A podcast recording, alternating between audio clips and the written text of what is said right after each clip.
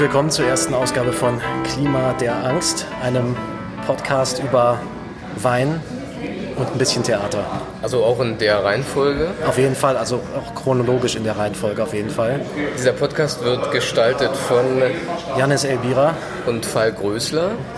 Wir kennen uns, kann man sagen, vom Theatertreffen Block 2016. So ist es. Da Und warst du ausgewählt. Genau, ich wurde von dir. Du wurdest von mir ausgewählt. Und Ich habe dich weltberühmt gemacht. du hast mich weltberühmt gemacht bei, bei, bei vielen Größen des Theaterbetriebs, äh, deren, deren Zuneigung ich mir erspielt habe in diesen, in diesen Wochen. Und äh, seitdem sind wir weiter im Gespräch geblieben und haben uns jetzt vorgenommen, die Veränderungen in der Kultur- und Theaterlandschaft und dieses mitunter schwierige Zusammenkommen so verschiedener Theater, Kritik und Diskursweisen mal miteinander zu besprechen So ist es.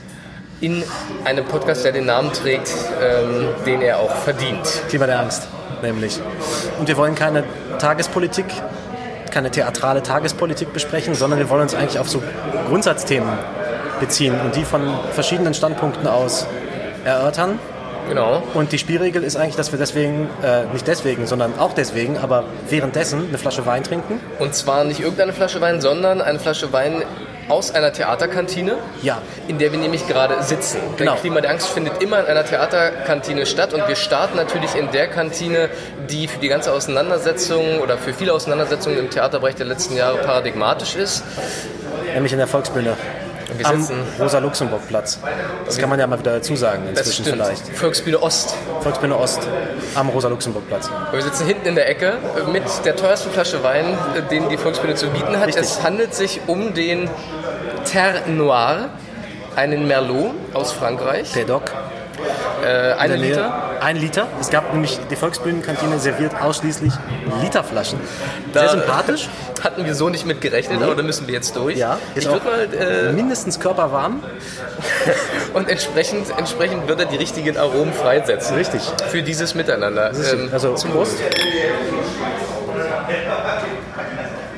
So, und die Idee ist, wir diskutieren jetzt ein Thema, welches sagen wir gleich, äh, und zwar so lange, bis die Flasche alle ist. Genau. Das kann man so sagen. Genau. Gut, das machen wir. Und wie ist der Wein? Ich finde ihn jetzt überraschend. Unspektakulär. Ich finde ihn aber überraschend gut jetzt. Also, der tut nicht weh. Ich hatte Angst, dass er so richtig so, so warme Marmelade ist. Nee, er ist so, also es ist, ich finde, das ist wirklich das Problem an Merlots, die schmecken in meinen Augen. Alle gleich. Ja, Das ist in, in meinen Augen. Ja, ja, das stimmt. Das ist aber auch so eine, das ist die Weltrebsorte. Als echter Snob bestellt man, glaube ich, niemals Merlot. Ich, wa- wahrscheinlich ist es eigentlich der optimale Wein, wenn man schon betrunken ist. Ja, weil er einfach nach Rotwein schmeckt. Genau. Dieser Wein schmeckt nach Rotwein. Also Terre Noir 2016. Ich bin auch gespannt, was dann noch mit dem Bouquet Was passiert. passiert, wenn er sich entwickelt? Genau, Im Laufe mit uns. der nächsten Minuten. Ähm, Worüber reden wir heute? wir reden, Und warum überhaupt? wir, Erstmal worüber? wir reden über, äh, also das Thema der heutigen Ausgabe lautet Performance versus Schauspiel. Kann man das so sagen? Ja, und oder? Ja. Und oder? Versus wir reden darüber, ja, ist das denn, warum ist es denn ein wichtiges Thema, Jens? Performance? Und überhaupt? Schauspiel, diese Unterscheidung, was ist daran wichtig? Ich glaube, dass sich daran in den letzten Jahren äh, vor allen Dingen auf politischer oder theaterpolitischer Ebene viele Diskurse aufgehangen haben, von wegen dessen, was man eigentlich auf der Bühne, auf der Theaterbühne zeigen darf, kann, sollte, was Theater eigentlich soll. Und ich glaube, dass es viele von diesen Diskursen so gar nicht gäbe, wenn nicht das Performative in den letzten Jahrzehnten, muss man inzwischen sagen, so, nicht so stark Einzug gehalten hätte auf die Theaterbühne. Ich glaube, dass man heute, wenn man heute darüber spricht, dass man bestimmte Begriffe zum Beispiel auf der Theaterbühne nicht mehr verwenden möchte oder darf oder sollte, hat das was zu tun mit einem bestimmten Begriff von Performativität, der da mit eingezogen ist. Das ist für mich einer der Gründe, warum man dieses vermeintlich eigentlich schon alte Thema gerade eigentlich mal wieder besprechen könnte. Ich finde eigentlich auch, dass es ein totales Revival gerade erlebt, äh, diese Auseinandersetzung, weil man vielleicht auch von einer Zeit, in der man versucht hat, eher konsensual darüber zu sprechen, darüber nachzudenken, gerade finde ich wieder in sehr konfrontativen Gefilden gelandet ist. Also ähm, wirklich in, in einer Zeit harter Auseinandersetzung, sowohl an den Theatern als auch in der Theaterkritik, als auch in den Diskursen darüber, also in, in den Theoriediskursen. Und deswegen glaube ich auch, ist eine Kernfrage unserer ganzen Thematik. Also wenn wir irgendwie danach forschen wollen oder, oder sozusagen die Zeit gerade darauf befragen wollen, was sind diese Kommunikationsschwierigkeiten oder wo liegen die Unterschiede, wo liegen die Gründe für, für eben diese konfliktreichen Auseinandersetzungen, äh, dann finde ich, kann man genau da eben, eben einsteigen bei der Frage Performance versus Schauspiel ist ja auch irgendwie eine Frage nach der Art des Spiels auf der Bühne. Also welche Art ist besser, welche ist zeitgemäßer, welche ist virtuoser, ähm, welcher ist geeigneter für die Verhandlung von aktuellen Fragen. Ja. Und ja, Ob man sie überhaupt gerne ausspielen muss, ist auch eigentlich eine entscheidende Frage dabei.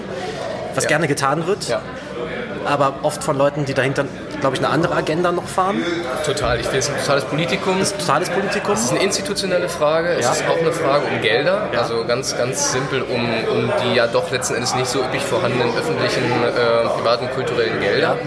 Dass da Systeme sozusagen gegeneinander stehen und eben auch von, von, von Arbeitsweisen und von Hegemonien und von Deutungsmacht. Das würde ich auf jeden Fall mhm. sagen. Ich meine, dahinter verbirgt sich ja eben dann die institutionelle Auseinandersetzung zwischen Stadttheater und freier Szene. Ja. Und zugleich ist natürlich Tatsache, dass sehr viele verschiedene Formen des Performativen längst am Stadttheater und äh, Einzug gehalten haben und sozusagen sich mit dem klassischen Rollenspiel amalgamiert haben in gewisser Weise. Das ist ja auch was, was von vielen, die zum Beispiel das Performative oder die Performance sehr kritisch sehen, glaube ich, oft sehr verkürzt gesehen wird. Dass, dass es längst eine eine, eine Mischform gibt zwischen dem performativen und dem klassischen Rollenspiel eigentlich, die eigentlich inzwischen fast gang und gäbe ist, auch im Stadttheater. Wobei ich eben schon an vielen Stellen sagen würde, dass das, was an Stadttheatern passiert, eben doch größtenteils äh, dramatisches Dispositiv ist. Was ist das denn für dich? Ist, du, weißt, du bist ja zum Beispiel selber, du bist ja Performer. Also in deiner, auch. Aber in deiner, in deiner Selbstbeschreibung, selbst in deiner Selbstanzeige steht immer Performer. Du bist kein Schauspieler. Nee, aber tatsächlich stehst, auch nicht mehr. Also, also, nicht mehr? Ja, also wenn man das so sagen kann. Du stehst ja auf der Bühne und du hast ein Kostüm an und du machst da Sachen. Warum bist du trotzdem kein Schauspieler? Also ich kann es, glaube ich, eher an zwei Dingen festmachen. Das eine ist, dass, ich, dass es wirklich einen Moment gab, an dem ich sehr deutlich gespürt habe, dass für mich eine Art des Spielens, des Schauspielens nicht mehr funktioniert. Das war so vor so zehn Jahren ungefähr, so mit Mitte 20, als ich eine Produktion mit einem Freund gemacht habe. Mhm. Und äh, ich habe viel gespielt, ich habe auch gern gespielt. Und äh, da haben wir also eine Produktion erarbeitet und in diesem Vorgang, ich glaube dann schon, als, als dann schon die Premiere durch war, aber als wir dann eine Wiederaufnahmeprobe gemacht haben, kam ich mir auf einmal wahnsinnig blöd vor bei dem, was ich da getan habe.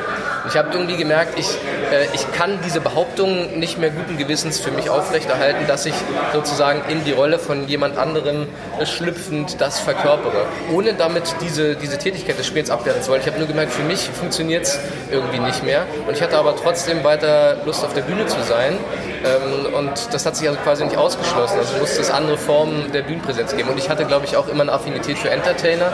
Und ich glaube sowieso, dass Performance und Entertainment äh, beziehungsweise Perf die Performerhaltung und äh, die Kleinkunst- und Entertainerhaltung ja. viel miteinander zu tun haben. Und deswegen gab es vielleicht ohnehin eine, eine Affinität dahin der Moment, als das gebrochen ist für dich, war das einer, wo du das Gefühl hast, das ist jetzt irgendwie anmaßend, mich in diese Rolle zu begeben? Oder oder ich kann das nicht und ich komme da nicht rein? Also war das auch was Handwerkliches einfach oder wo ist das bei dir damals gekippt, dass du sagtest, das ist jetzt nichts mehr für mich? Also ich will das nicht leugnen, man kann das gerne auch was Handwerkliches nennen. Ich, ich konnte es nicht mehr oder so, aber es hat sich angefühlt in erster Linie wie, ich, ich kann es tatsächlich nicht mehr im Sinne von, ich kann mich da nicht mehr hinterstellen, ich kann nicht mehr dahinter stehen. Ich komme mir blöd vor, die ganze Zeit blöd vor, während ich es tue. Und das sollte man halt möglichst nicht tun. Man sollte sich schon ja, in irgendeiner Weise dafür begeistern können für das, was man macht. Und ich konnte mich für diese Art des Spiels nicht mehr begeistern, sondern ich habe mich davon entfremdet, kann man sagen.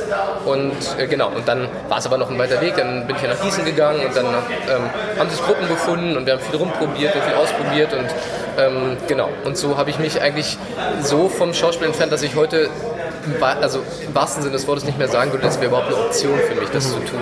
Also ich könnte das auch tatsächlich nicht mehr. Ich könnte wahrscheinlich auch nicht mehr Schauspielregie im klassischen Sinne machen. Aber äh, was sind denn deine, weil jetzt sind wir mittendrin, ich muss kurz aufstoßen von dem Wein. Das ist kein Problem. Ähm, wird immer besser, finde ich. Ja, wird immer besser. Aber schon weiter. geht unglaublich auf, jetzt mal ein bisschen Luft hat. Ja, ja. Äh, Gießen. Was verbinde ich mit Gießen? Ich verbinde mit Gießen eine Überschrift von äh, Gerd Stadelmeier aus einem kleinen Essay-Sammelband, den ich dir mal geschenkt habe, Ja. was richtig, eine richtig fiese Geste war. Weil da steht irgendwie, da gibt es eine Überschrift, die heißt ähm, Gießen oder die Pestbeulen des Theaters. Unter Pestbeulen. Unter Pestbeulen. Unter Pestbeulen, so hieß das, ja. Ja, ich habe hab den Artikel gelesen. Das ist genau die Art und Weise, wie darüber geschrieben wurde, mit der man natürlich äh, sozusagen als Gießener Student äh, groß geworden ist. sind alle Vorurteile drin. Alles. Man, alles ist drin. Alles ist drin. Die ganze, der ganze Dilettantismus, vermeintlich, dass da Leute auf der Bühne stehen, die davon erzählen, wie sie zu Hause irgendwie kochen oder auf der Bühne kochen. Liest man auch bis heute in einschlägigen Texten immer wieder, dass, das, dass es in der Performance darum ginge, dass Leute ihre Privatbiografie ähm, ausbreiten. Ohne jede Virtuosität. Ohne jede Virtuosität, dass sie das Theater eigentlich verraten an eine schale Idee von Authentizität, die aber selber eigentlich gar keine, gar nichts schafft, sondern eigentlich nur im Banalen endet und dass man am Ende, wenn man aus der Performance in die Performance rausstolpert, genauso schlau ist wie zuvor.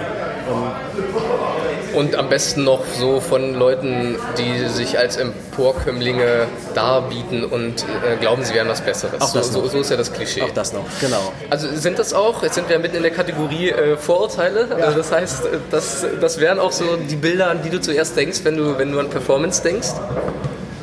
Nicht unbedingt. Ähm, wenn ich an Performance denke, denke ich eigentlich zum, zunächst mal vor allen Dingen an ähm, eigentlich so diesen ursprünglichen Begriff von Performance. Also das ist immer, ist immer das, was bei mir so als erstes so oben liegt und wovon es sich im Theater irgendwann mal wegentwickelt hat, nämlich die Happenings und die, die, die performativen ähm, äh, Veranstaltungen so der 60er und 70er Jahre, also so Sachen von Beuys oder Sachen der Wiener Aktionisten oder sowas. Das ist bei mir irgendwie bis hin dann heute zu Marina Abramovic oder sowas. Das ist bei mir irgendwie das, was, wenn ich, wenn ich das ins Wort denke, ist immer noch so ganz oben, ist es so diese erste Ebene. Und das ist aber was ganz anderes als das, was im Theater passiert. Vielfach. Es ist auch tatsächlich, glaube ich, was anderes als das, was ich an dem Begriff reizvoll finde, aber, aber es ist tatsächlich, ja, sozusagen die Herkunft dieser Kunstform hat ja damit zu tun. Genau, ja. Die Herkunft, Herkunft, Herkunft eigentlich auch aus den, aus den bildenden Künsten, beziehungsweise am Grenzbereich der bildenden und darstellenden Künste. Ähm, das ist ja, und natürlich äh, Performance und Performativität, das ist ja dann auch nochmal so ein eigenes, so ein eigenes Feld. Ähm, harte Performance-Theorien gehen davon aus, dass eigentlich alles Performance ist, was wir machen, oder alles zumindest zur Performance werden kann. Mit kleinsten Verschiebungen in der, in der Wirklichkeit, in der Wahrnehmung können, bewegen wir uns plötzlich in einer Performance vermeintlicherweise. Kann man, glaube ich, sehr darüber streiten, ob das stimmt. Das ist auch innerhalb der Performance Studies sehr umstritten, ob tatsächlich so ein ganz weiter Performance-Begriff angelegt werden ähm, sollte. was er bringt. Und was er bringt, vor allen Dingen auch. Ähm, das ist das eine, woran ich denke. Und das andere sind dann tatsächlich oft ähm, einerseits sehr freie Theaterabende,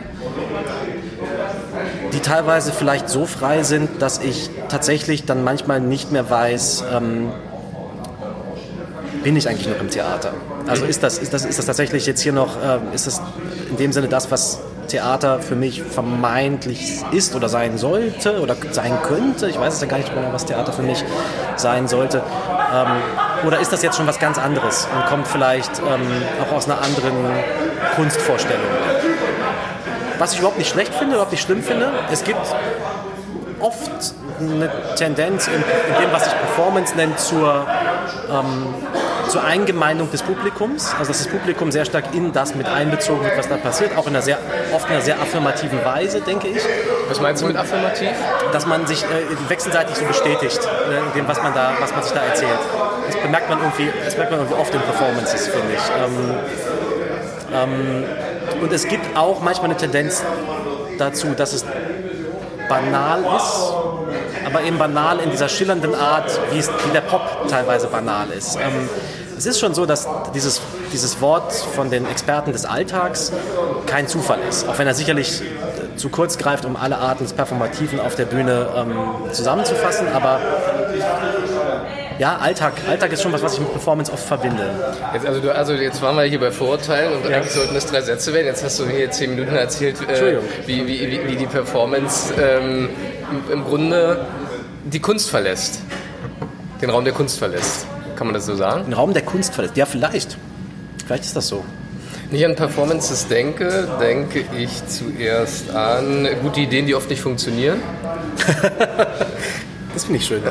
Dann denke ich auch an direkte Ansprache tatsächlich, daran direkt Ja. adressiert zu werden. und an irgendeine Form von Reflexivität, was immer das bedeutet und im Guten wie im Schlechten. Mhm. Äh, aber das wären so, so, so erstmal Vorstellungen davon. Äh, wenn ich jetzt irgendwie auf den ersten Blick, ohne mich genau damit zu beschäftigen, äh, zusammenfassen sollte, was das wäre. Woran denkst du denn zuerst, wenn du an Schauspiel denkst? Schauspiel denke ich an, ähm, an Verkleiden. Hm. Also wirklich in einem, in einem, eigentlich in einem kindlichen Sinne. An, ich bin jetzt wer anders. Mhm. Bitte beachte mich. Ähm, das also es hat schon mit, mit auch mit äh, Buhlen um Aufmerksamkeit. Ja, ja absolut.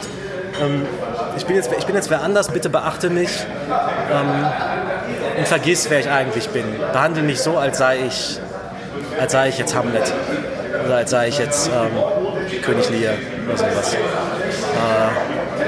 und wenn man sich auf dieses Spiel einlässt als Zuschauer oder Zuschauerin, dann kann da was passieren, was mit was eine ganz eigene Realität kreiert.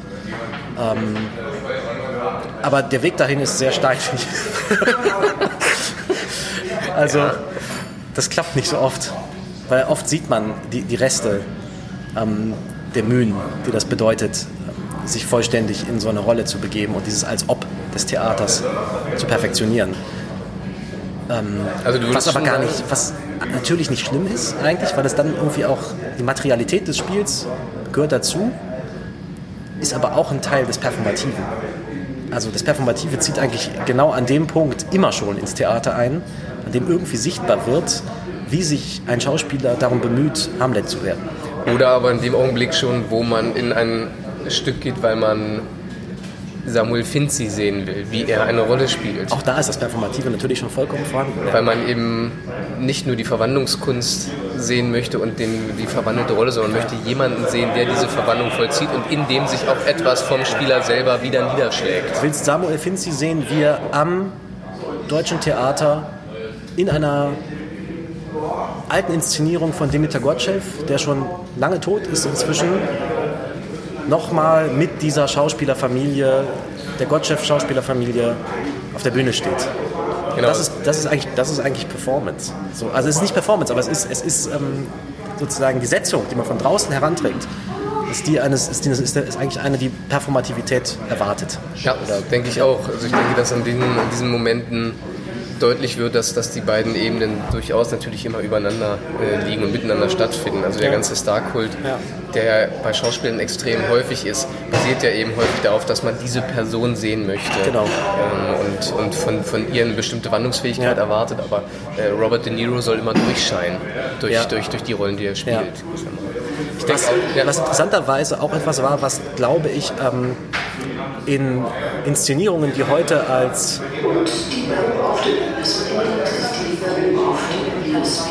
auf der Bühne ist beendet, ähm, die heute als legendär gelten unter den ähm, Vertretern des Als-Ob-Theaters oder den, äh, den Anhängern eines traditionellen Rollenspielbegriffs, zum Beispiel von Jürgen Gosch, ich glaube, dass genau diese Sachen, genau an, an, den Momenten eigentlich vor allen Dingen so berührend wurden, an denen sich diese Sachen besonders stark gemischt haben, an denen besonders klar war, was sind das eigentlich für Tränen, die Uli Mattis da vereint? Mhm. Oder an denen es, was heißt besonders klar war, an denen es besonders schillerte.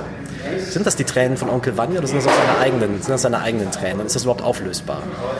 Und ähm, das ist interessant, dass, dass eigentlich das, das Theater immer schon oder sehr oft an seinen wirklich großen Momenten an seinen wirklich berührenden Momenten immer schon auch die eigene Materialität und das eigene Spielermaterial in Anführungszeichen mitdenkt. Es ist ja auch nicht die reine, nicht, nicht sozusagen die, die, bloße Illusion ist eigentlich nochmal was, noch eine vorherige Stufe von alledem. So, das ist ähm, das, das kann auch heute kaum noch jemand sagen eigentlich. Und es ist auch ein sehr junges Konzept, das darf man auch nicht vergessen. Das ist eigentlich ein Konzept des bürgerlichen Theaters. Also ähm, frühere Theaterformen basieren ja zu großen Teilen darauf, dass immer der Darsteller wahnsinnig präsent ist in dem, was er darstellt. Sozusagen diese, diese, diese Idee, dass der Schauspieler hinter seiner Rolle verschwinden möge, ist ja ein sehr äh, geschichtlich äh, gesehen eine, sehr junge äh, Idee und ein sehr junges Phänomen. Sehr junge Idee. Ja, ja. Also, also das 18. Jahrhundert. Ja gut, okay. ja. Äh, aber, aber in 2500 Jahren... Seitdem ist eine Menge passiert. Klar, klar. aber, aber daneben gab es ja parallel sowieso immer weiter Theaterarten, die anders funktioniert haben. Ja. Äh, und aber auch sozusagen die Idee, das Schauspiel so zu verstehen, ist eben auch äh, neu. Ja. Also, also verhältnismäßig neu. Ja. Wenn man, wenn man den, sich den ganzen Tiefenraum anguckt von theatralen Praktiken. Ich verbinde außerdem Schauspiel äh, mit, mit, ja, mit, mit Dialogen tatsächlich, also Text primat Ja. äh, und oft leider eben auch mit Vorgängen, denen man ansieht, dass sie in erster Linie darauf ausgerichtet sind, einen geschriebenen Text auf der Bühne stattfinden zu lassen. Irgendwie. Ja, Und entsprechend sehe ich auch häufig Kompromisse ja. und entsprechend äh, sehe ich auch häufig schlechte Kompromisse. äh, und ich sehe natürlich auch Geschichten. Also das ist, glaube ich, schon auch was, was das Schauspieltheater in dem Sinne ja, sehr stark kennzeichnet. Also der Hang zur Narration und äh, zu Stücken, die eben auch narrativ Klassische strukturiert dramatische sind. Konflikt. auch Genau. Natürlich, ja. Ist das, ist das ähm, was du sagst, ähm, mit den, ähm, äh, mit den Texten, äh, die auf Gedeih und Verderb auf die Bühne äh, sollen, ist das einfach auch ein Stadttheater-Ding für dich? Ist das was, was du... Total. Das ist, das ist wirklich die Krux dieser Institution, würde ich sagen, dass die in dieser Struktur denken und auch nur oftmals nur so denken können. Äh, Der ganze Apparat darauf ausgerichtet ist, dass am ersten Probentag eine Fassung vorliegt, äh, dass es ein Bühnenbild bereits gibt, dass ein Re- ein Regiekonzept gemacht wurde und dann eben dieser Text eben dann noch mit, der, mit dem Primat der Narration ähm, irgendwie realisiert werden muss. Und wenn das nicht passiert, wenn die Fabel nicht stattfindet, wenn der Dialog nicht stattfindet, werden alle wahnsinnig panisch. Und diese, Konzept, äh, diese, diese Kette an Prozessen hat auch eine gewisse Legitimität, weil sie äh, sehr effizient mitunter äh, sehr komplexe Vorgänge organisieren kann. Aber sie hat eben den Nachteil, dass auch nur eine bestimmte Art Theater dabei rauskommen kann. Und das wollen die Leute oft nicht zu sehen, oft nicht verstehen, dass ihre Art Theater zu denken sehr wohl dazu in der Lage ist, großartige Resultate hervorzubringen, aber begrenzt ist, weil die Prozessketten so routiniert und so letzten Endes doch eingefahren ablaufen, dass bestimmte Spielweisen und ins Spiel kommen mit Material nicht stattfinden kann und dass eben immer zuerst der Text steht, der dann von Leuten gesprochen werden muss und dann müssen eben Vorgänge dafür gefunden werden. Auf Teufel komm raus. Wie würdest du denn, wenn du über Spielweisen sprichst, wie würdest du denn die Spielweise eines Performers von der eines Schauspielers oder einer Schauspielerin abgrenzen? Was, was, ähm, Schwer. also ich meine, der, der, der, Klass, der, klassischer, mh, klassische Vorstellung von Performativität ist, dass der Performer die eigene Person bleibt. Ich möchte jetzt bewusst nicht sagen, äh, spielt oder verkörpert, sondern ein Stück weit die eigene Person bleibt. Der Schauspieler tut das nicht. Der Schauspieler, wir hatten es eben schon gesagt, stellt sich in eine Rolle, geht in ein, in ein Als-Ob-Verhältnis ähm, zu sich selbst und dem Publikum und der Rolle gegenüber. Aber wie würdest du das, wie, wie, wie würdest du das für dich irgendwie handwerklich auseinander differenzieren? Was, ähm, was wie ist das? Du hast ja, wenn du sagst, du hast auch mal als, als Schauspieler sozusagen Rollen gespielt, wie, wie, wie fühlt sich das denn jeweils unterschiedlich an?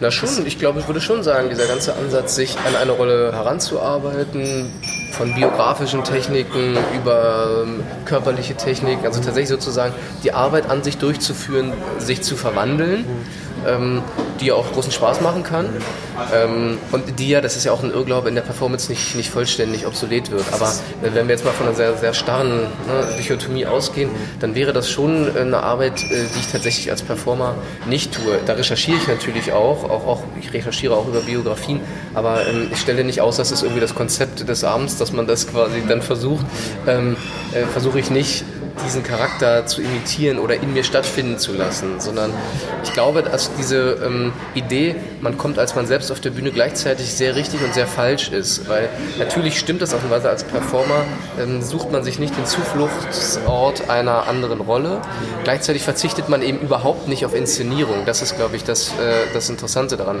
Die, die Inszenierung ist natürlich dennoch omnipräsent. Es ist eine Form der Selbstinszenierung womöglich, ähm, die gewisse Potenziale in einem betont oder die sich auch sehr stark auf Vorgänge ähm, äh, versteift. Deswegen gibt es für mich auch eine starke Nähe Nähe von Performern zu Musikern zum Beispiel. Also was macht ein Musiker auf der Bühne? Der spielt ein Instrument.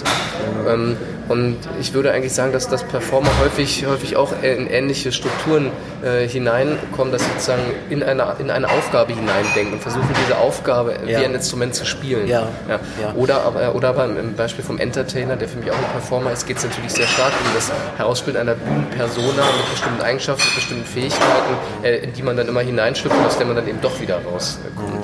Ich glaube, dass aber dass es ein, ein Verantwortungsverhältnis sozusagen gibt. Es gibt ein anderes Verantwortungsverhältnis des Performers zu dem, was er darstellt oder sie, als zu der Schauspielerin, zu der Rolle. Die Schauspielerin der Rolle steht nicht unbedingt in einem Verhältnis, dass sie sich äh, für die Rolle rechtfertigen muss, weil sie hat ja oft auch gar keinen Einfluss darauf. Das ist, da genau. wird es politisch, genau. unter anderem auch politisch, ja. Der Performer steht schon immer in einer sehr direkten Verantwortung zu dem, was er darstellt auf der, auf der Bühne, muss dafür nochmal anders gerade stehen. Das ist ein interessanter Punkt, weil ab dem, also an dem Punkt, wo das sozusagen ins Theater einzieht, werden die Texte, die da gesprochen werden, sehr angreifbar natürlich. Und ähm, wenn man sagt, das ist nicht mehr Figurenrede, mhm. wie man früher landläufig gesagt hätte, hier spreche nicht ich, sondern hier spricht ähm, wer auch immer, aus welchem klassischen Stück mhm. man auch immer will. Ähm, wenn das nicht mehr gilt, dann, wie du sagst, muss man sich verantworten für das, was da, was da gesprochen wird. Und dann fängt man an, bestimmte Dinge nicht mehr sagen zu wollen, vielleicht. Das stimmt. Der, der, das ist eben ein Schutzraum, den eben dieses Paradigma des Spiels, des Schauspiels bietet und um den es ja auch sehr schade wäre. Deswegen würde ich niemals behaupten, man solle das nicht mehr tun. Also dafür ist es viel zu möglichkeitsreich. Also, also das Schauspiel als Theatertool ist natürlich vehement wichtig und auch vehement zu verteidigen, aber es ist eben bei weitem nicht das einzige und vor allem nicht die einzige Art, wie, äh, wie interessante Dinge auf einer Bühne stattfinden können. Und ich würde eben sagen, äh, man könnte eben auch fragen, wie ähm, auch mit performativen Mitteln solche Schutzräume entstehen können. Ne? Eben, eben nicht nur äh, durch, durch ein Hineinspringen in eine andere Rolle, sondern muss sich dann auch andere Gedanken machen. Wie stehen die Theatermittel ähm, in, in, im Verhältnis zueinander? Wo wird wann welche Aussage wie gerahmt, zu welcher, führt sie zu welcher Konsequenz? Sequenz oder welche Handlung. Ne? Äh, ich glaube, man muss dann eigentlich komplexer schauen und würde schon eben auch, ähm, das wäre vielleicht gerade eine Arbeit, die man in der Performance durchführen müsste, ähm, zu gucken, wie kann man denn eben noch Ästhetisierungstechniken jenseits des Spiels finden. Ne? Ja. Weil Ästhetisierungstechniken sind immer auch Distanznah und immer auch Möglichkeiten, Dinge über Act zu tun. Und äh, das, das, das wird ja aber nicht obsolet, wenn man wenn es im Rahmen der Performance versucht. Ja. man muss sich nur andere Mittel bedienen. Ja. Ich finde das ähm, ich finde das interessant, weil wenn man sozusagen einen harten Performance-Begriff anlegt, der stärker von den Happenings zum Beispiel herrührt, mhm. der würde das, was man in den Performance Studies äh, Matrizierung nennt, also das, wie stark sind diese Vorgänge eigentlich geskriptet, eigentlich ablehnen. Ein klassischer harter Performance-Begriff würde die Unwiederholbarkeit der Performance voraussetzen, die hohe Ortsspezifität, ähm, den hohen rituellen Wert vielleicht sogar. Aber, und das ist ja das, das sind interessanten Punkte, an denen, an denen, an denen Rollenspiel und Performance sich so mergen, an denen, es, an denen dann so Performances doch eigentlich äh, Theater, sozusagen betriebliche Mittel der theatralen Reproduktion ähm, anwenden, um aufführbar zu sein über fünf, sechs, sieben Abende. Total. Ja, das, also da hat ja eine große Konventionalisierung auch stattgefunden. Also ja. durch die Professionalisierung genau. auch der freien Szene ja. äh, hat, sich, hat sich der performative Sektor ja auch, auch durchaus sehr stark der Tricks äh, der, der, der großen Theaterhäuser oder der festen Theater äh, bedient, also um Wiederholbarkeit herzustellen und so weiter. Ähm, würde ich auf jeden Fall zustimmen. Ich werde und wäre nur, also ich finde diesen Performance-Begriff, den du gerade stark gemacht hast, sozusagen sehr stark von der Unmittelbarkeit, von der Unverwechselbarkeit des Moments, ähm, von, ja, von, von ähm, äh, auch dem, dem, dem direkten und auch der, äh, der fehlenden äh, Verwandlung, sozusagen der direkten Konfrontation auszugehen. Ähm, ich glaube tatsächlich, dass das ein Aspekt der Performance ist, der in den 60er, 70er Jahren sehr stark war. Und der heute nicht mehr so stark ist. Der für mich tatsächlich auch nicht mehr das Wichtige daran ausmacht. Aber das mögen andere anders sehen. Ich glaube, dass eigentlich heute das Entscheidende an, an, an, an der Performance ist tatsächlich die Freiheit der Form. Also für mich würde auch da eigentlich die entscheidende Grenze verlaufen, äh, dass eben in der Performance erstmal keine Form bereitsteht, in die hineingearbeitet werden kann. Was völlig anders ist im Schauspieltheater.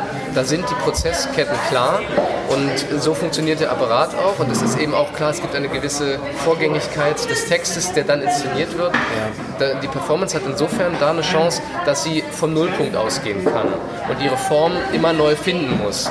Was natürlich äh, eine sehr große Aufgabe ist und die eben auch wahnsinnig oft scheitert. Aber, aber das ist für mich der entscheidende äh, Vorteil und, die, und die, die, die, entscheidende Freiheit und das, das entscheidende Reizvolle an dieser, an dieser Kunstform, dass sie sozusagen einen, einen, einen Nullpunkt anbietet, von dem heraus, von dem aus man, man sich auf die Suche begeben kann und auch verantwortungsvoll dann machen muss. Ja. ja. Stichwort Freiheit. Ist das was, was, was für dich tatsächlich im Sprechtheater, äh, im, äh, im, Schauspiel, im Rollenspiel, im Als-Ob-Theater ähm, durch die gegebene Institution und durch die Form per se gehemmt ist? Das kommt sehr, finde ich, darauf an. An für sich würde ich sagen, man kann durch die Restriktionen, die gerade von diesem Setting ausgehen, auch ganz andere Freiheiten erlangen. Ja. Also wenn du so ein, so ein, ein Beckett-Stück, ein Beckett-Text äh, spielst, der ist ja wahnsinnig, äh, wahnsinnig streng getaktet ja. oder kann wahnsinnig streng inszeniert werden. Aber in, dieser, in diesem Folgen der Strenge und des Apparats kann sich auch ein Raum auftun, den ich für wahnsinnig spannend und für wahnsinnig auch reizvoll als Schauspieler auszuagieren halte. Ja. Ähm, also, also, also eine, eine, eine, eine, eine feste Rahmensetzung kann ja neue Freiheiten erzeugen erzeugen. Ja. Ich glaube nur, dass tatsächlich äh, die Betriebsroutinen ähm, eben auch diese Arten von, von Freiheiten oft hemmen. Ja. Wir haben ja auch äh, vielleicht, weil, weil, weil wir, wir sind jetzt ein bisschen gesprungen, aber das ist ja in dem Sinne nicht, nicht schlimm. Wir wollten ja eigentlich, bevor wir in die vertiefte Diskussion äh, der beiden Formate kommen, von unseren, von unseren äh, Erlebnissen berichten. Wir wollten, Erlebnisse, wollten Erlebnissen berichten. Wir haben ja Erlebnisse gemacht. Wir haben Erlebnisse gemacht. Wir waren mehr oder weniger im Theater. Richtig. Ich war weniger im Theater, du warst mehr im Theater. Genau, der, der Deal war, Jannis muss in eine Performance, Richtig. ich muss in ein Schauspielstück. Richtig. Was, also, ich würde sagen, wir fangen bei dir an, weil, weil du warst wirklich im Theater. Ich war, ich, ich, ich habe zu Hause auf dem Sofa gesessen das ist natürlich, also da, also da kann ich gleich zukommen, das ist natürlich, äh, äh, du trittst im Prinzip die ganze Grundidee des Performativen schon damit schon mit deiner Rezeptionsweise mit. Richtig, richtig. Äh, aber gut, das hat ja, ich, ich glaube, das hat ja Gründe. Ich war in dem Stück Der Hauptmann von Köpenick. Ähm, eine Inszenierung vom Dezember 2017 am Deutschen Theater Berlin von Jan Bosse inszeniert. Der Hauptmann von Köpenick ein Stück von Karl Zuckmeier. Milan Peschel in der Hauptrolle des Wilhelm Vogt und dann sieben weitere Schauspieler in wechselnden Rollen. Ähm, ich habe zunächst mal meine eigenen Klischees natürlich erkannt, weil ich äh, auf der Suche nach einem klassischen Schauspielstück die Spielpläne durchsucht habe und gedacht habe, ja, wo finde ich es denn jetzt? In Berlin ist schwierig. In Berlin ist das zunehmend äh, Problem. Was ja Früher hätte man gesagt, gehst du Schiffbauerdamm? weißt du, wirst du kriegen. nicht, auch nicht mehr. Es, es ist, ist richtig. Auch vorbei. Äh, stattdessen muss man jetzt ins DT. Ähm, ah, ist auch eine, das ist jetzt auch nicht ganz fair. Nee, nee, nee. Also, ich mein, ich mein, ich unter mein, anderem. Unter anderem. Unter anderem, ja. Also ich will damit nur sagen, ich habe mich quasi selber so ein bisschen meiner eigenen Vorurteile überführt, als man irgendwie so gemerkt hat, ja, äh, die These, an allen Stadtteilen gibt es nur, gibt's nur klassisches dramatisches Theater, ist so ein bisschen Quatsch. Also, äh, und dann habe ich aber eben dieses, dieses Stück gefunden, was ja eben auch ein Stück, äh, was schon ein paar Jahre auf dem Buckel hat, ist. Ja und in dem ich auch gewissermaßen gefunden habe, wonach ich gesucht habe. äh, na, schon ein klassisches Rollenspiel von sehr guten Schauspielern. Ein klares Primat des Textes und des Dialogs, was in dem Fall auch nochmal dadurch hervorgehoben wird, dass es ja eine Komödie mit Dialekt ist. Zumindest wurde sie hier mit Dialekt gespielt, mit Berliner Dialekt. Das heißt, irgendwie die Sprachfarbe und die Sprachmelodie spielt auch auf der Ebene nochmal eine große Rolle. Ähm, auch dann letzten Endes sehr zurückhaltendes Bühnenbild, das vor allem eben dem, dem Spiel, dem Schauspiel die Bühne lässt und, und das in den Vordergrund stellt. Also auch hier eine Hierarchisierung. Und eben auch diese Idee von Aktualitätsbezug eines alten Stoffes, den man sich jetzt wieder vornimmt. Ähm, Gab es einen Aktualitätsbezug? Ich würde sogar sagen, das hat für mich verdächtig gut funktioniert. Nämlich wie? Also zum einen halt diese bürokratische, dieser bürokratische Wahnsinn. Mhm. Äh, du kannst nur arbeiten, wenn du einen Pass hast. Du kriegst mhm. nur einen Pass, wenn du arbeiten kannst. Mhm. Dann Leute, die aber die ganze Zeit behaupten, das hat alles seine Ordnung. Ähm, du musst es eben nur, du, du, musst es eben nur richtig anstellen, aber denjenigen, der es betrifft, äh, ähm, für den stellt sich diese Ordnung komischerweise nie ein. Was ja im Stück schon drin, im Stoff schon drin ist. Genau, genau. Also. Und ich finde aber, dass tatsächlich eben, das, das ist natürlich das Schicksal sowieso von vielen Leuten, ähm, äh, die mit Bürokratie zu tun haben, aber in, in besonderer Weise, glaube ich, für Geflüchtete, die diesen Bürokratiewahnsinn äh, tagtäglich erleben. Ähm, und ich fand auch ähm, der, ja, der, der, der, der, dieser blinde Gehorsam und dieser wiederaufkeimende Militarismus, das ist ja dann auch was, womit man sich durchaus gerade auseinandersetzen muss. Insofern hat diese Idee von, ich, ich zeige mein altes Stück und äh, wir klopfen das mal auf Aktualität an, was ich oft ganz unangenehm finde, hat für mich in dem Fall aber tatsächlich ganz gut sogar funktioniert.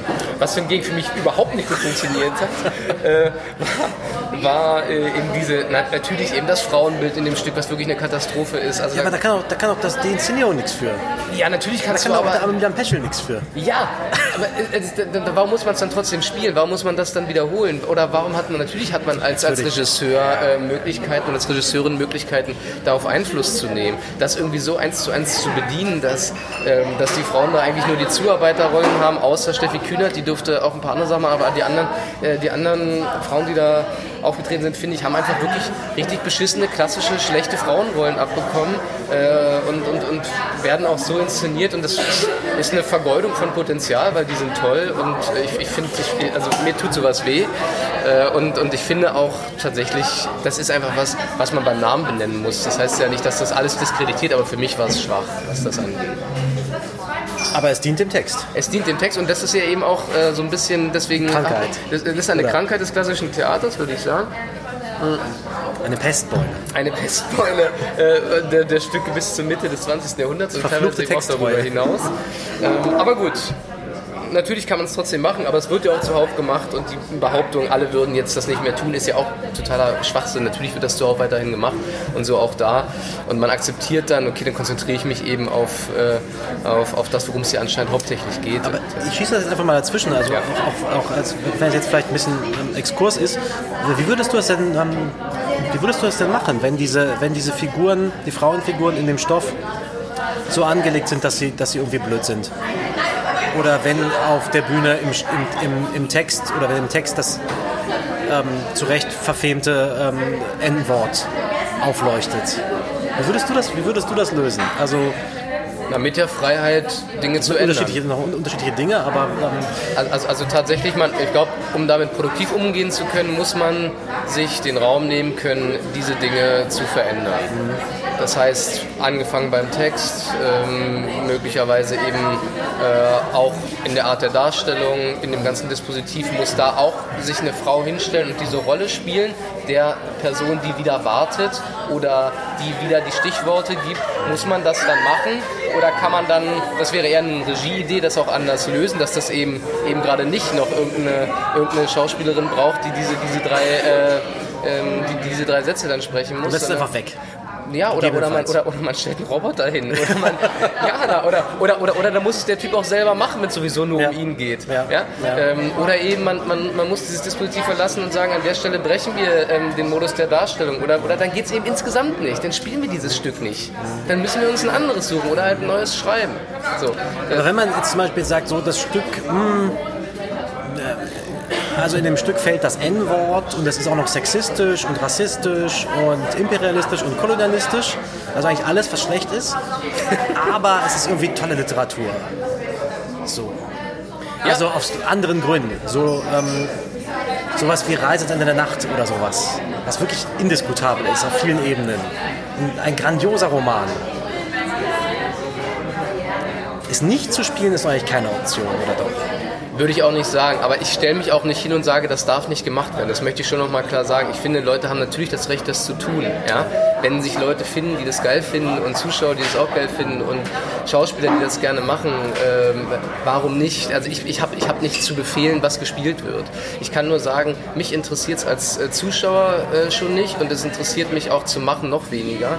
Ähm, äh, das sind natürlich Fälle, von denen du sprichst, die absolut passieren können, dass Dinge gleichzeitig künstlerisch wahnsinnig interessant, anspruchsvoll sind und trotzdem äh, an vielen Enden hochproblematisch. Und ich würde auch nicht sagen, dass es eine Option ist, das dann nicht zu machen.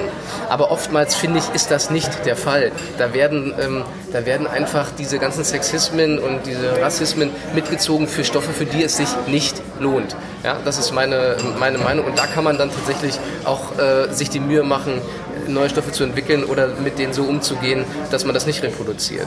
Ich finde tatsächlich bei Hauptmann von Köpenick, ich war überrascht davon, ich fand den Text besser, als ich es gedacht hätte äh, und, und finde, das wäre tatsächlich ein, ein, ein, ein, in, diesem, in diesem Fall diskutables äh, ja, äh, Politikum. Ähm, Milan Peschel hat den Hauptmann gespielt. Natürlich, ja. Wie macht er das? Wie, wie groß sind die Augen?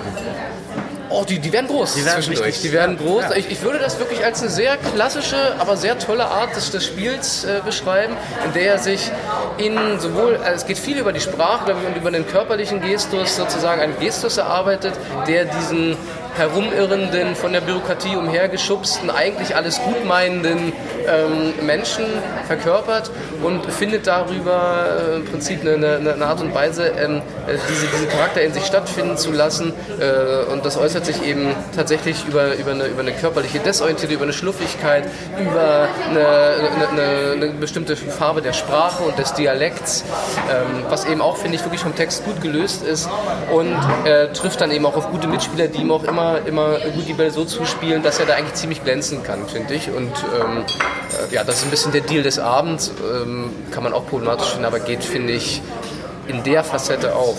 Ja. Und natürlich darf man nicht vergessen, er, er, er wandelt durch eine Handlung. Das ist sehr wichtig. Also das macht es natürlich auch zu einem klassischen Schauspiel, ähm, dass es eine wohlgeordnete, wohlsortierte Dramaturgie gibt. Äh, ne?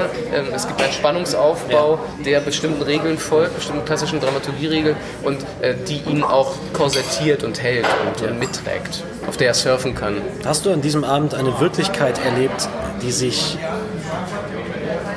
die eine eigene Wirklichkeit des Theaters war? Es gibt immer eine eigene Möglichkeit des Theaters. Also wie soll es das nicht geben?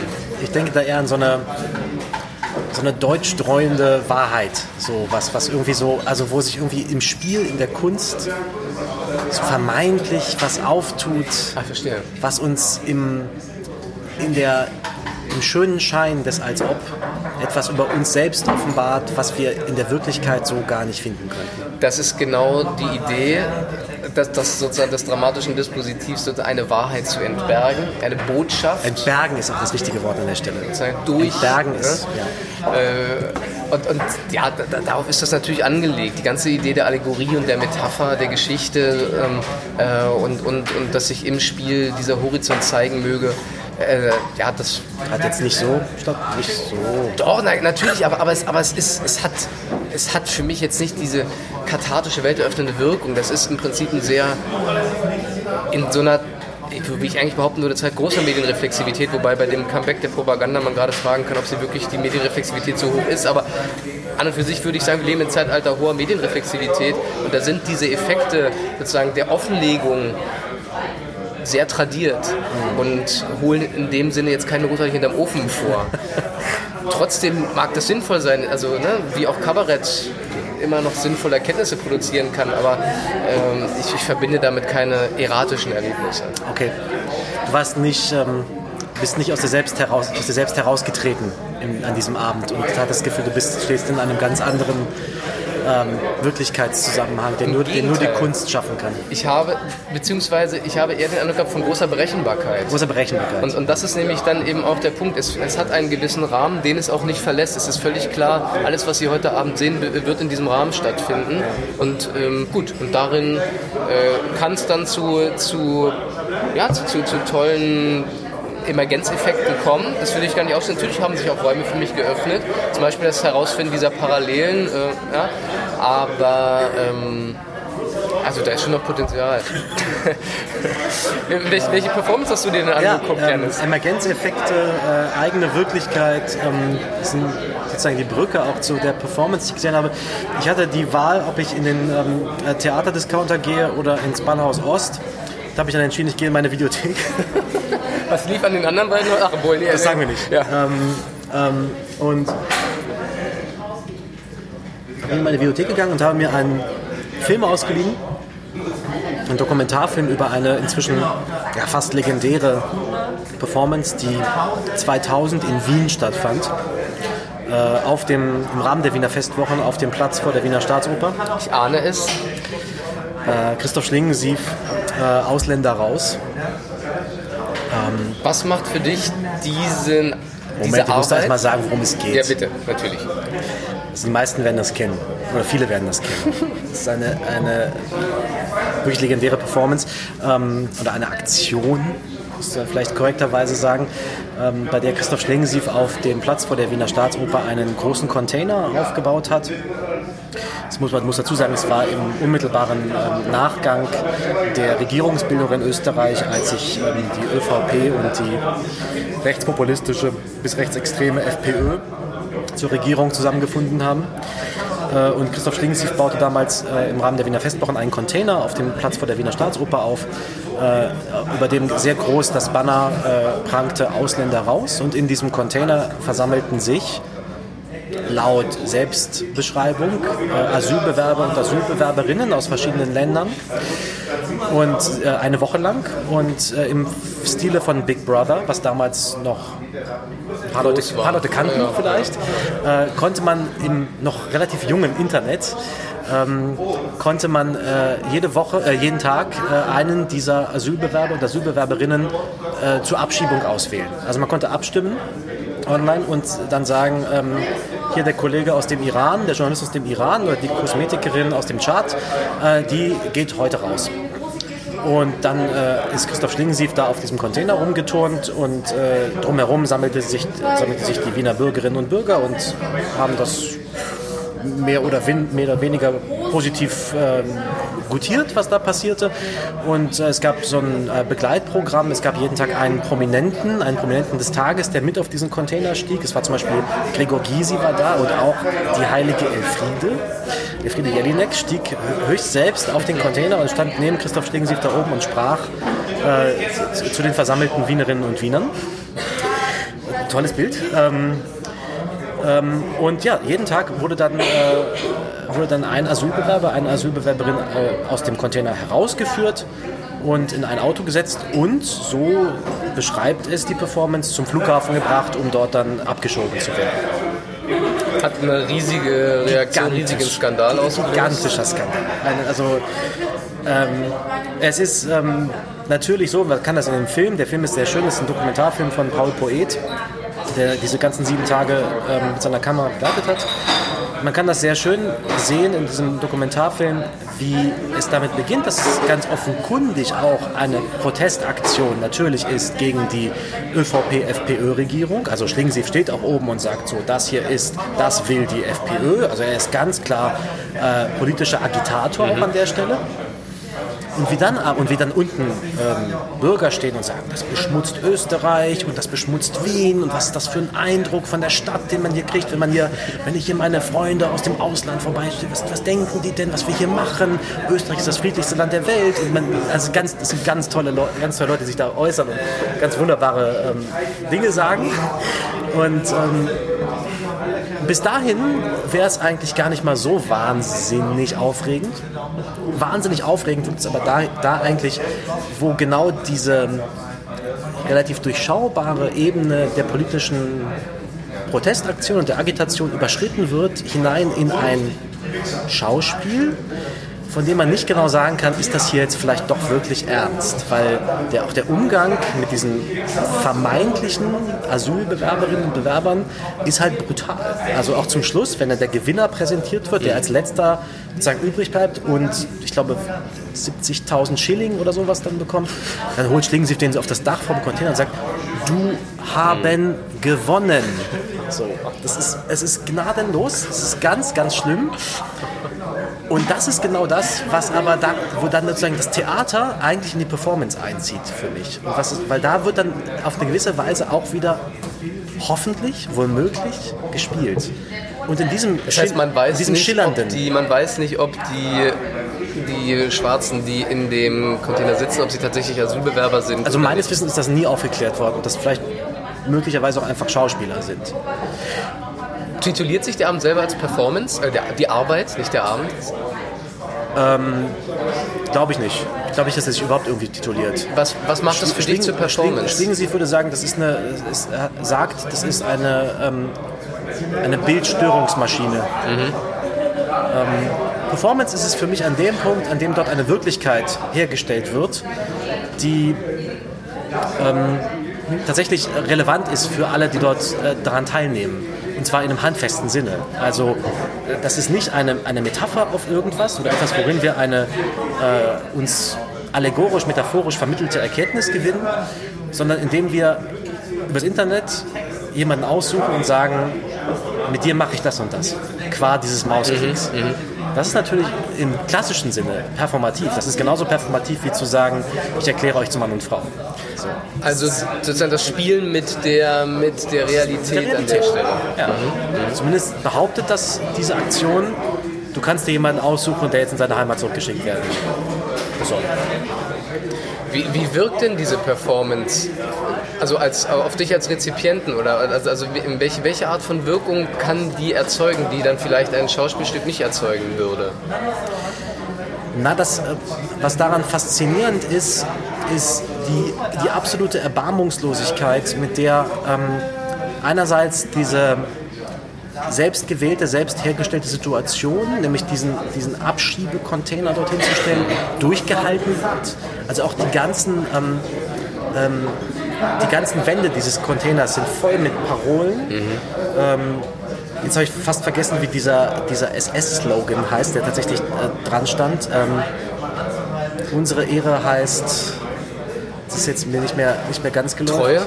Unsere Ehre heißt Treue. Mhm. Unsere Ehre heißt Treue, was da, was da, auch, was da auch mit dran steht. Mhm. Einfach, also auch äh, sozusagen ohne Einführung. Mhm. Es gab den Versuch, das Ganze zu framen von Luc Bondy, der damals äh, Leiter der äh, Festwochen war.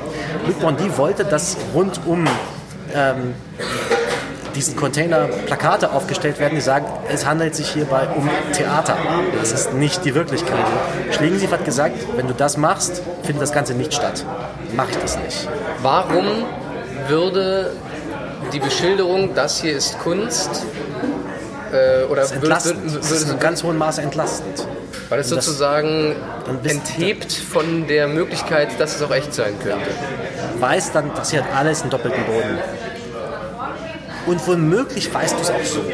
Wenn du einigermaßen beisammen bist, dann ahnst du, dass hier irgendwo noch so eine Ebene drin ist, die das Schlimmste verhindert. So. Ich würde nämlich Aber auch behaupten, dass sozusagen das Echauffieren darüber nicht unbedingt damit zusammenhängt, dass man denkt, es wäre real, sondern dass es dieses Spiel auf eine besondere, ernste Weise spielt. Ich glaube schon, dass die Leute noch wissen, es ist ein Spiel und sie aber sich davon angegriffen gefühlt haben, äh, dass so mit ihnen und vor ihnen gespielt wird. Es ist also, glaube ich, gar nicht so sehr der Effekt. Das, ja. Du, du sagst, weil es, es, fuhr irgendwann fuhr während dieser Performance ein Auto rum mit so einem Plakat hinten drauf, also auf dem Anhänger, was man heute auch ab und zu mal auf den Straßen sieht. Ich glaube, vom, sozusagen vom Wiener Bezirksbürgermeister ähm, gestellt. Der, der, ähm, der, Spruch, der auf diesem Plakat, was dem Auto her, hergezogen wurde, drauf stand, war, ähm, das ist nicht echt, das ist ein Spiel, ein gefährliches Spiel mit Emotionen. Mhm. Beschwerden bitte an, ähm, dann stand die Adresse, mhm. die Anschrift des Bürgermeisters darunter. Und das ist, glaube ich, das, was Leute auch wirklich aufregt, ist, dass erstens diese Sache ist in der Welt, und zwar an dem prominentesten Platz von Wien, mhm. also wo alle sehen können, hier steht mitten in der Stadt ein Container, über dem steht ähm, Ausländer raus und unsere Ehre heißt Treue. Mhm. Ähm, das ist das eine. Und das andere ist natürlich, dass die Leute merken, dass sie manipuliert werden. Die sind, ja nicht, die sind, ja. nicht, die sind nicht völlig bescheuert. Ja. Natürlich merken die das. Und das regt die wahnsinnig auf. Mhm. Das ist auch was, was man ähm, analog heute auch natürlich bei den Performances zum Beispiel oder den Aktionen äh, des Zentrums für politische Schönheit sehen mhm. kann, wo sich Leute auch genau über diese Manipulativität aufregen. Mhm. Aber Schlingensief ist natürlich doch noch eine Spur cleverer vielleicht als die Sachen, die heute so in diesem, in diesem äh, Fahrwasser irgendwie mitfahren oder sich als, als seine Erben irgendwie sehen. Wobei Weil, ich glaube, es hängt auch damit, Entschuldigung, äh, es ja. hängt auch damit zusammen, dass Schlingensiefs Arbeiten in der Hinsicht auch noch theatraler gedacht ja. sind, während äh, ähm, ich würde sagen, die Arbeiten vom Zentrum für politische Schönheit sind stärker medial gedacht. Ja. So wie quasi, wenn man auch einen anderen Generationenbruch äh, thematisieren will, äh, Schmidt, also Harald Schmidt auch noch stärker sozusagen für die Bühnensituation denkt, während bei Böhmermann die Stärken ganz offensichtlich im, im Spiel mit den Medien liegen Absolut. und eben gar nicht mehr in der Bühnensituation. Genau, genau, genau. Äh, und, und vielleicht ist das auch ein Generationenwechsel, also eine Verlagerung der Bühne. Also man muss vielleicht ähm, unbedingt eine Wende äh, ansprechen, die diese Performance von Schlingensief damals hatte. Die entscheidende, die entscheidende Wende, eigentlich der entscheidende Bruch des Ganzen war, dass dieser Container irgendwann gestürmt wurde Und er wurde nicht, wie man denken könnte, von den mh, sozusagen Wiener Bürgerinnen und Bürger gestürmt, die glaubten, hier fände eine Beschmutzung Österreichs statt und das sei ja alles nicht wahr, sondern dieser Container wurde gestürmt von tendenziell aus dem linken Lager stammenden Demonstranten, die sich donnerstags rund um den äh, Opernplatz äh, zu regelmäßigen Demonstrationen gegen die ÖVP-FPÖ-Regierung ähm, zusammengefunden haben und die sozusagen mit demselben oder mit einem ähnlichen Anspruch dort angetreten sind wie Schlingensief, nämlich zu protestieren gegen eine vermeintlich oder tatsächlich ähm, rechtsgerichtete Regierung. Und die haben irgendwann ähm, dieses, diesen Container gestippt und haben mit einem ganz großen äh, Befreiergestus diese Asylbewerber dort rausgeholt. Mhm, mh. Aber, was aber ich, absolut faszinierend ist, weil ich finde das auch, was ich nicht ausgehalten haben, was, ja. da, was da passiert. Aber, aber das zeigt, das zeigt glaube ich, zwei Sachen. Äh, und zwar zum einen zeigt es eben, dass, es, dass die Aktion insofern auch Kunst ist, dass sie eben moralisch nicht so einfach zu verorten absolut. ist, sozusagen, sondern sie öffnet einen Raum, in dem moralische Grenzen grundsätzlich in Frage gestellt werden. Ähm, also, also Ausländer raus ist eben keine Performance, die einfach, ähm, die einfach gelesen werden kann, Nein. sozusagen, sondern, sondern, sondern die hochgradig ambivalent ist und im Prinzip ähm, alle, alle Grenzen erstmal aus den Angeln hebt und sich fragen lässt, wie denn, wie denn bitte, wie denn bitte leben. So, und, und, und, ähm, und, der, und der zweite Punkt, glaube ich, ist, ähm, äh, ist, dass man eben auch der Performance dann wiederum zum Vorwurf machen kann, was man eben ganz oft auch traditionelleren Repräsentationsschauspiel äh, Theaterstücken zum Vorwurf macht, zum Beispiel eben von, von Polish Seite, äh, dass sie Zustände einfach reproduzieren, ohne sie zu brechen. Das kann man bis zu einem gewissen Grad auch dieser Arbeit vorwerfen. Ja. ja? Äh, also, weil, weil, weil ist, also wie, wie offensichtlich ist die Brechung? Oder ist es nicht sozusagen, ist nicht dadurch ein Missbrauch von Asylbewerbern mehr in der Welt durch diese Arbeit? Ja, ja. möglich. Ob, obwohl eben unklar ist, ob das wirklich Asylbewerber sind, Klar. was die theatrale Ebene am Ganzen mhm. ist und was sozusagen auch die viel, geäußerte, viel geäußerten Vorwurf an die Performativität oder die Performance äh, so ein bisschen aus der Kraft stellt, von wegen es ging immer um Authentizität. Es ging immer darum, hier irgendwie was Wirkliches äh, ins Spiel zu bringen und was Unverfälschtes. Das wenn, wenn irgendwas mit, mit, mit, einem, mit, einem, mit einem schillernden, chimärenhaften Begriff von, von Realität, von Wirklichkeit, von Authentizität spielt, dann ist es so eine Performance wie diese.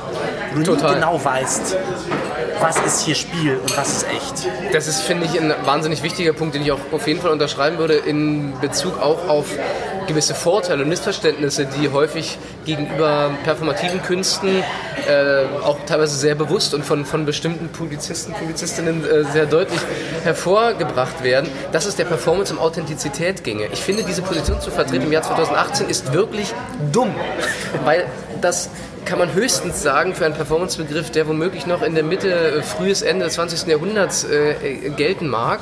Aber schon da ist das ähm, äh, eine, wohlfeile Beobachtung, die außer Acht lässt, dass es um Inszenierungseffekte geht und gerade dann sozusagen die reflexiver werdende Performance in den 80er, 90er und bis, bis heute Jahren, ähm, da geht es ja ganz, äh, ganz oft eben gerade um die, um die Inszenierung des Authentischen.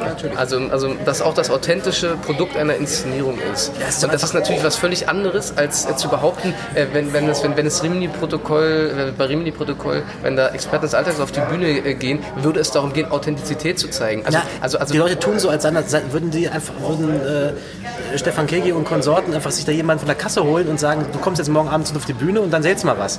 Das ist Unsinn. Das stimmt einfach nicht. Sondern die, die Leute sind in vieler Hinsicht instruiert, sind in vieler Hinsicht mit anderem Material konfrontiert worden sollen sich zu etwas verhalten. Die verhalten sich eh schon auch zu einer Bühnensituation. Und sie sind schon, gerahmt. Sie sind gerahmt. Schon genau. mit dem Moment, in dem man auf die Bühne tritt, wird man eh schon immer wer anders.